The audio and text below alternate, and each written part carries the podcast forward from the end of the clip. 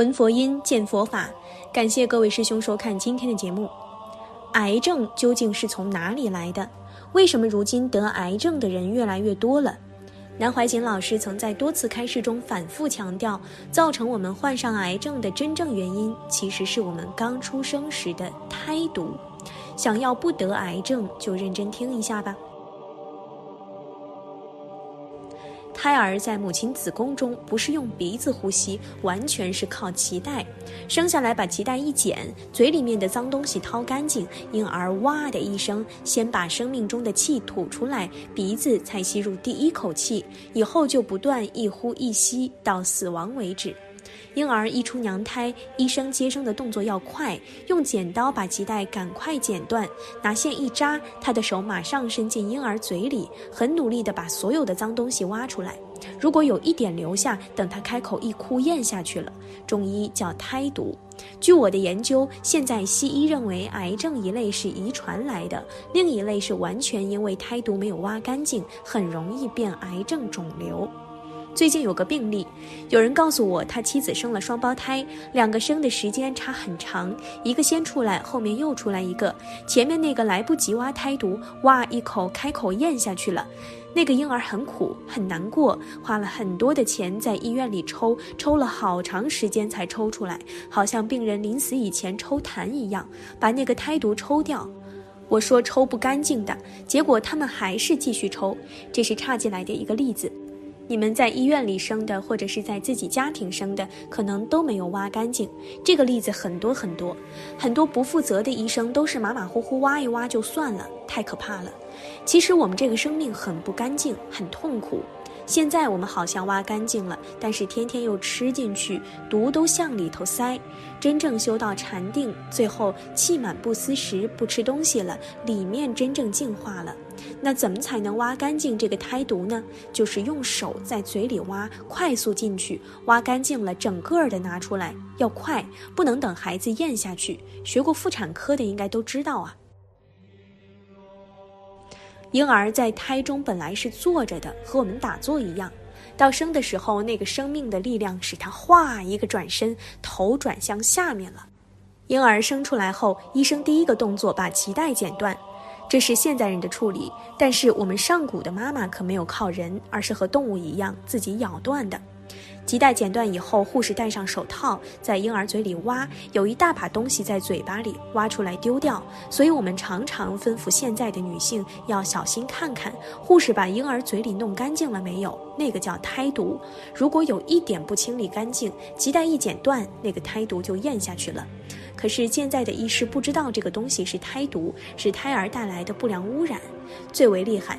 我认为每个人身体中都有一点这个脏的胎毒，当不健康的时候，癌症等病症就发出来了。除了修道的人以外，修道的人用十几年可以把体内的毒净化，但是像清理环境污染一样，那是很困难的。刚才讲到心的方面，另一方面是连带身体方面来的，感觉方面来的。现代人你们都喜欢流行搞气功，气也不懂。我告诉你们一个方法，这不是我教的，是释迦牟尼佛教的，大家不注意而已。释迦牟尼佛基本上就是教这一个方法来的。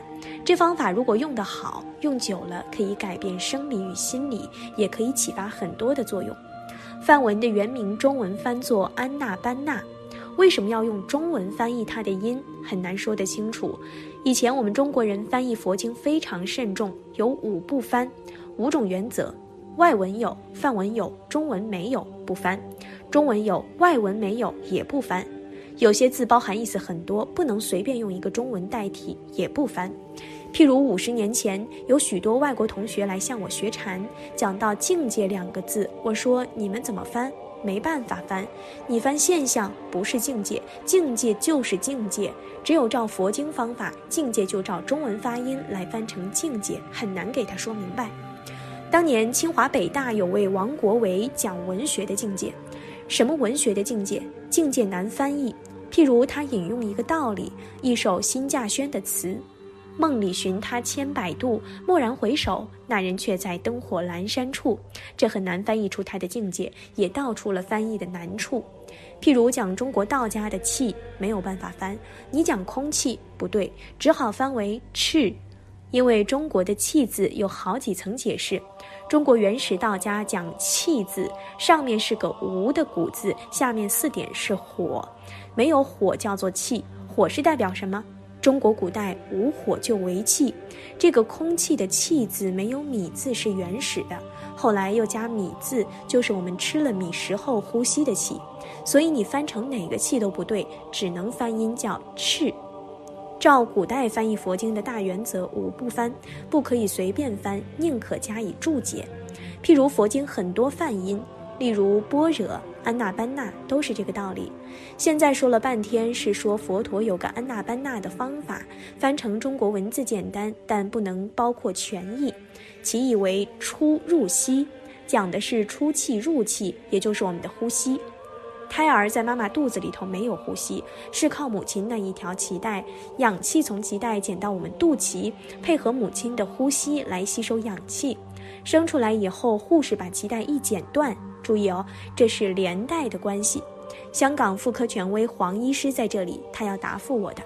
古代讲的最重要，一边把脐带剪断，一边手进去到婴儿嘴里拿出脏的东西，通通挖干净，是不是这样？那个东西是不是还在婴儿嘴里充满的？有一点留下来，脐带剪断了，鼻子开始呼吸，哇的哭出声来，那个东西咽下去了。咽下去后，过去中医讲叫做胎毒，挖不干净，有一点进去了。平常没有事儿，年纪一大了，它发生毛病的时候没有办法治疗。我现在怀疑，也许是癌症之因，不一定是遗传，而是同婴儿的胎毒有关。这要让医学博士杨定一去研究了。完全干净了，则是真正的健康。这个脐带一剪断，婴儿一开口哭，开始鼻子呼吸了，叫做后天的呼吸。一有了后天呼吸后，我们的生命随时都在呼吸中。有个统计，一昼夜多少呼吸，我们脉搏的跳动，医学上都有记，我们不多讲了。我那本《静坐修道与长生不老》也说了，在此不再啰嗦。不过，我们为什么要呼吸？我们吸进来氧气到了里面就变叹气了。叹气我们受不了，所以要送出去。呼出气以后，氧气再进来，就是这么一个来回，这是基本原则，但不是那么简单。配合你的思想，有时候这个意念、第六意识的思想用的太多了，呼吸非常快，需要补充氧气，非常急。意念多了，血液氧消耗的更厉害，其他生理上细胞的生死也更快，尤其是发脾气、动情绪的时候。高兴、喜怒哀乐之间，这都是意识的作用。叹气、氧气的变化就非常快，同时这里头呼吸的调整就非常快。中国人有句平常话，也是教人做学问修养，要人家心平气和，这是很实际的修养。